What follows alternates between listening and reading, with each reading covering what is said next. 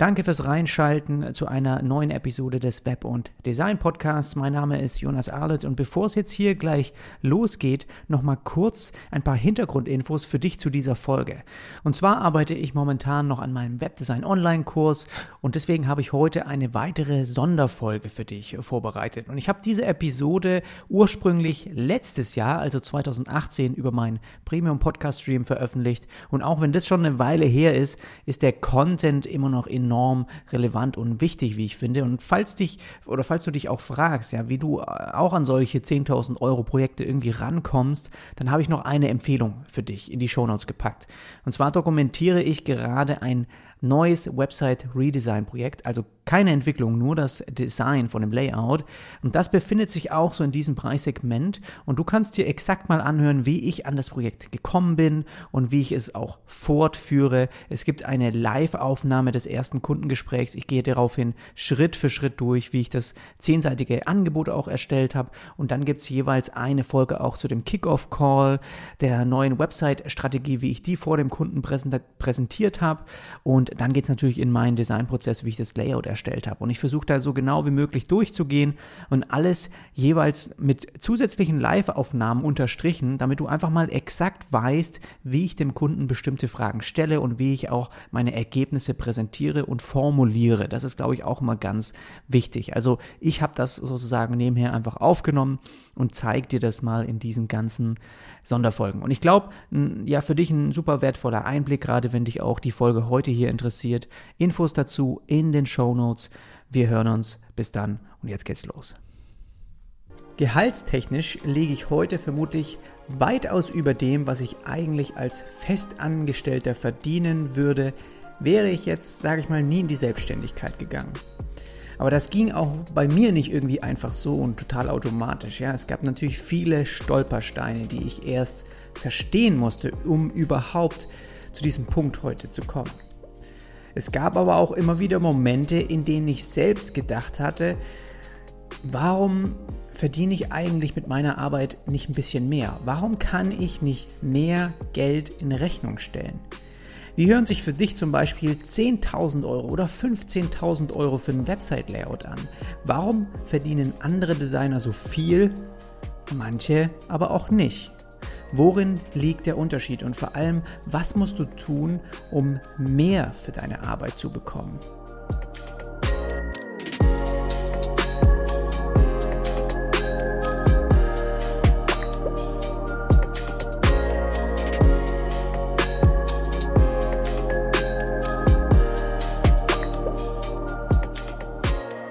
Wenn diese Folge heute hier veröffentlicht wird für dich als Premium-Mitglied meines Web- und Design-Podcasts, dann baumel ich wahrscheinlich momentan irgendwo meine Füße im Meer herum, weil ich mir eine längere Auszeit dieses Jahr genommen habe. Und zwar fast zwei Monate sind wir, bin ich zusammen mit Paula, meiner Freundin, in Asien unterwegs, Vietnam und danach noch Thailand. Und ja, da, da gibt es natürlich Phasen, wo ich auch so ein bisschen den Podcast weiterführen kann, aber natürlich muss ich auch ein bisschen was im Voraus planen und vorbereiten, damit ich einfach dort auch meinen Kopf mal ein bisschen frei kriegen kann.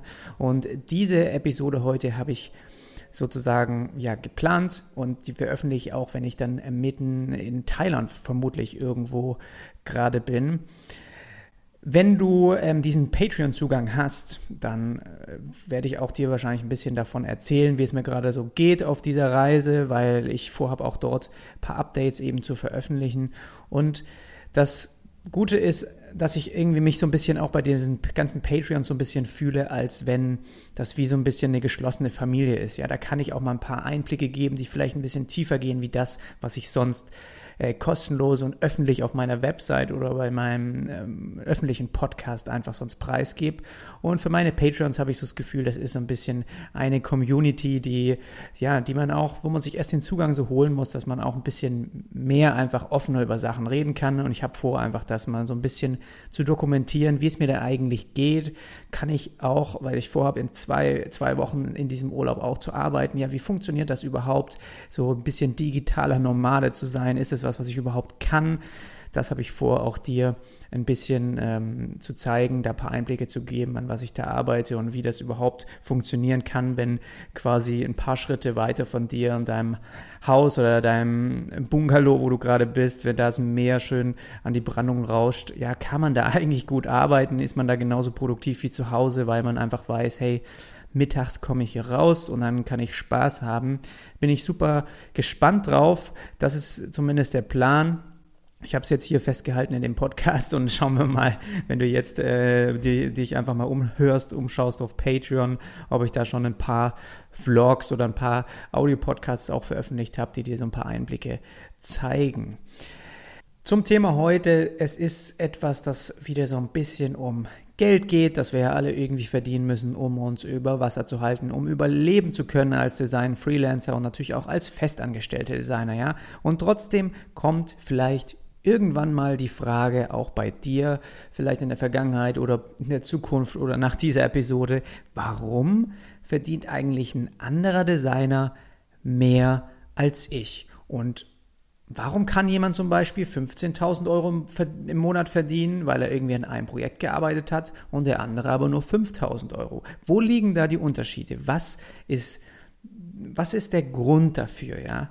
Und wir als Designer sind vermutlich alle da irgendwie auf unterschiedlichen Leveln eingestiegen und auch ich bin in meine Selbstständigkeit ja irgendwie reingerutscht, ja, und beispielsweise bei mir war es am Anfang so, dass viele Projekte von mir ich einfach kostenlos oder frei durchgezogen habe, ja, und auch nicht unbedingt dafür Geld verlangt habe, sondern manchmal waren es eher andere Gegenleistungen. Und das war dann auch, finde ich, ganz interessant. Das hat mich so ein bisschen auch an die ältere, vielleicht an die Mittelalterzeit erinnert. Also du hast eine Leistung von jemandem erbracht und dafür hat er dir, keine Ahnung, ähm, ja, irgendwie ein Brot gebacken oder der Schmied hat dir ein neues Schwert gemacht oder dein Pferd irgendwie neue Hufen gebracht. Also ich habe zum Beispiel eine Website für einen befreundeten Modedesigner aufgebaut und er hat mir dann im Gegenzug eben zum Beispiel einen Pullover gemacht, genauso wie ich ihn wollte. Und das ist ja grundlegend eigentlich so, wie auch, ähm, sagen wir mal, die Welt funktioniert. Ja, wir alle gegenseitig, ähm, der eine hat bestimmte Fähigkeiten, macht das für den anderen. Heutzutage kriegt man eben Geld als Gegenleistung, aber es würde auch auf diesem altertümlichen Weg eigentlich gut funktionieren. Ganz früher habe ich auch öfters mit jungen Künstlern und Bands gearbeitet und dafür konnte ich dann hier und da einfach dann kostenlos wirklich auch auf gute Konzerte gehen und das fand ich auch eigentlich eine super Bezahlung, sage ich mal in Anführungsstrichen, ja. Und dabei habe ich auch nie drüber nachgedacht, was ich eigentlich mit meiner Arbeit als Designer verdienen könnte, weil ich meine Fähigkeiten auch erstmal ausbauen wollte. Also ich habe auch bewusst gesagt, ja klar helfe ich dir, los, lass uns loslegen. Ich wollte Projekte eben nebenher machen. Ich habe auch Freunden und Bekannten geholfen, weil ich mich dadurch und meine Fähigkeit auch weiterentwickeln konnte. Ja. Und ich wusste nicht zu der Zeit, dass andere Freelancer in dem Bereich tausende Euro damit verdienen. Ja, ich hatte zu Beginn keine Ahnung, was eigentlich viel Geld für eine Website bedeutet und was eher wenig ist. Und deshalb habe ich auch, sage ich mal, weiter unten angefangen, als es dann losging, eben Geld für meine Arbeit zu verlangen. Und trotzdem dann immer mit diesem Hintergedanken, besser werden zu müssen. Ich muss mich weiterentwickeln, ja, weil das, was ich auf Designplattformen zum Beispiel bei anderen gesehen hatte, das war vom Gestalterischen her noch deutlich über dem, was ich irgendwie leisten konnte. Also zu meiner, zu meiner ähm, wichtigsten Aufgabe wurde also erstmal verschiedene Umgebungen, sage ich mal, kennenzulernen und das Designhandwerk richtig zu beherrschen. Das war da eigentlich das Fundament, auf dem sich alles aufgebaut hat, ja. Nicht, wie viel Geld kann ich damit verdienen, sondern erstmal, wie kann ich das am besten ausbauen? Und ja, nur weil sagen wir mal, andere Layouts dann damals besser ausgesehen haben, hat es aber nicht bedeutet, dass das, was ich gemacht habe, was ich erstellt habe, meine Arbeit damals nicht irgendwie trotzdem Probleme für Kunden lösen konnte. Eine, eine Fähigkeit, dass ich, die ich erst sozusagen wie später verstanden habe, ja. Ich konnte eben nur nicht richtig einschätzen, wie wertvoll meine Arbeit für den Kunden eigentlich damals war und was das auch aus meiner Sicht bedeutet. Also eine Website, die ich dann damals für, sage ich mal, irgendwie eine Arztpraxis, ja, um die Ecke, die bei mir irgendwo in der Nähe war oder die ich, die ich kannte, Leute davon. Wenn ich da eine Website für die aufgebaut habe, die hätte damals auch keinen Designpreis gewonnen, das weiß ich. Aber trotzdem hatte sie der Praxis sehr viele neue Kunden eingebracht. Denn die Website, die wurde zur Anlaufstelle Nummer eins sozusagen, bevor deren Kunden, bevor ihre Zielgruppe sich überhaupt für diese Praxis entschieden hatte. Ja, und letztendlich also eine sehr, sehr wertvolle Zutat für die Praxis, um ihr Business überhaupt aufbauen zu können. Aber so habe ich meine Arbeit damals nicht gesehen. Ich habe angefangen, ja, für 1000 Euro vielleicht Webseiten umzusetzen, ja.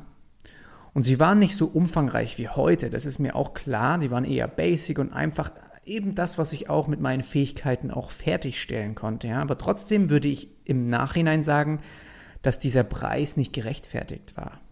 Ich hätte mehr verdienen können, wenn ich es besser verstanden hätte, warum eigentlich? Also warum ich hätte mehr verdienen können. Aber das habe ich damals noch nicht. Das ist auch der Grund, warum ich jetzt heute so eine Folge eben zum Beispiel aufnehme, um dir das zu erklären, um dir das zu zeigen, dass es andere Wege gibt, die man vielleicht selbst noch nicht so ganz versteht oder die ich auch selbst früher nicht verstanden habe.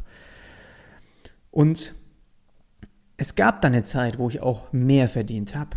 Ja, bei ne-, jedem neuen Projekt hatte ich sozusagen mehr Vertrauen auch in mich selbst und ich habe aus der Vergangenheit auch lernen können, natürlich. Und ich fühlte mich auch wohler, irgendwie dann einen Preis zu nennen, ja.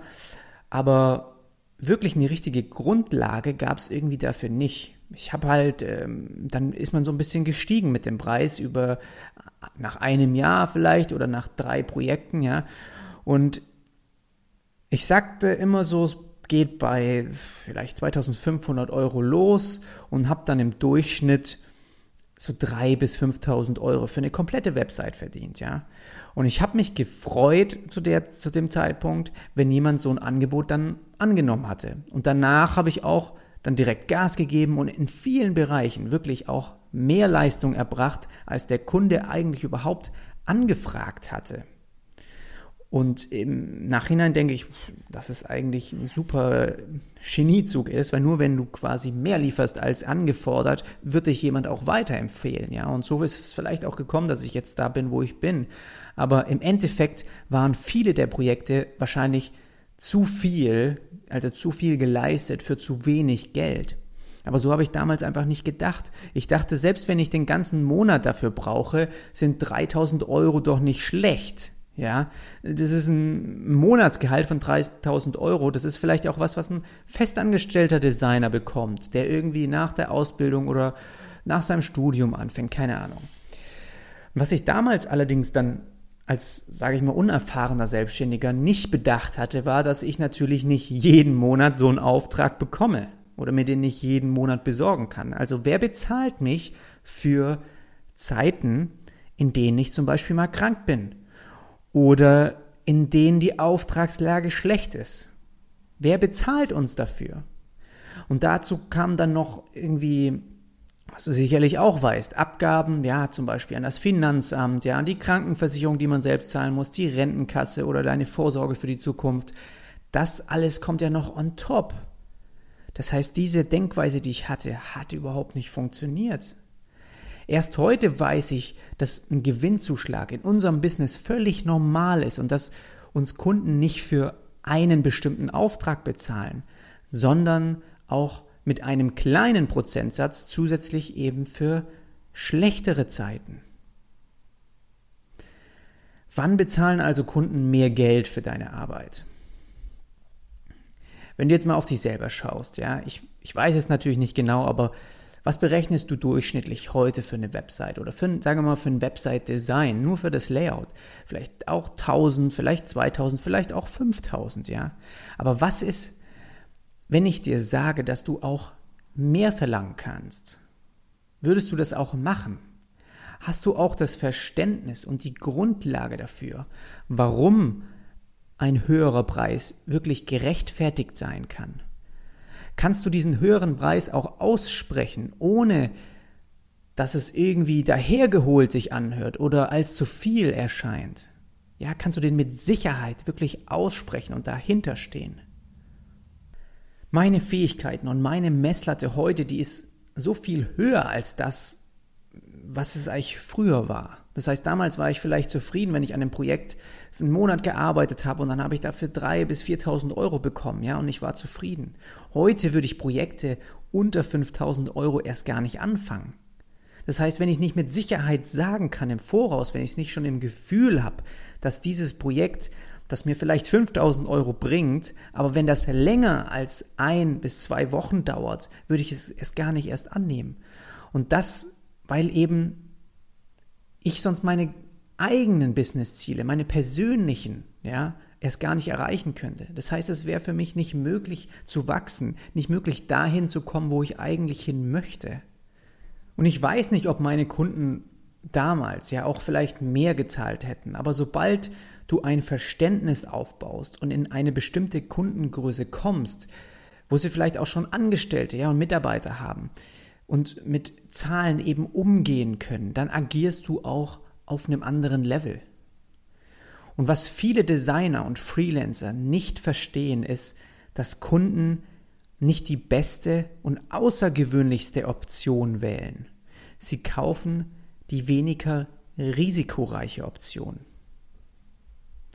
Und Designer, die schon für echte Kunden gearbeitet haben und eine Menge Erfahrung aus dem Markt sozusagen auch mit einbringen können, die sehen für erfahrene Kunden auch erstmal weniger risikoreich aus.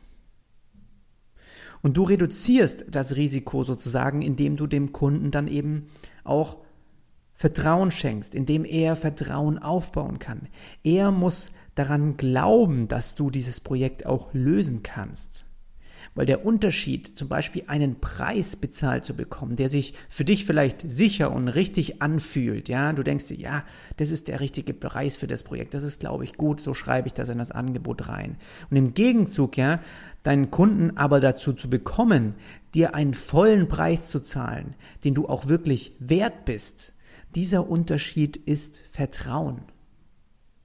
Nicht, also zu welcher Schule du gegangen bist, ja, wo du lebst oder wie alt du bist, das spielt alles keine Rolle. Entscheidend ist, ob du Vertrauen zu deinem Kunden aufbauen kannst und er sich bei dir auch sicher aufgehoben fühlt. Und sobald du anfängst, auf diesen auf diesen Leveln zu agieren, spürt der Kunde auch, dass er hier einen Experten hat, der weiß, was er tut, der aus Erfahrung spricht, der solche Projekte schon gemacht hat und der einfach Ahnung hat, ja, weil er schon wirklich immer wieder in, solch, in solche Probleme eingetaucht ist und die auch für andere lösen konnte. Und sobald das passiert, zahlt er auch mehr für deine Arbeit. Und das musst du aber natürlich auch rüberbringen können.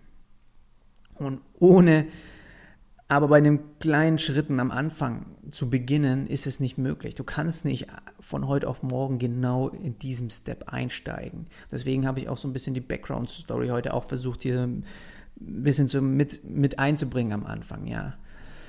Das heißt, Vertrauen und Sicherheit aufbauen, das ist key, das ist der Schlüssel. Und ich bin schon in mehreren anderen Folgen darauf eingegangen, wie du als Designer überhaupt dieses Vertrauen und auch die Sicherheit aufbauen kannst. Und ohne da jetzt nochmal genauer eintauchen, einzutauchen, möchte ich auch kurz mal so ein Learning, das ich in diesem Jahr vor allem auch vermehrt hatte, ja, mit einbringen. Das auch, das hat sich, bei, das, das hat bei mir auch vieles nochmal so ein bisschen Klick gemacht und verändert. Weil dieses Vertrauen, das baut sich nicht in einem Satz auf, ja, oder innerhalb von irgendwie einer Stunde.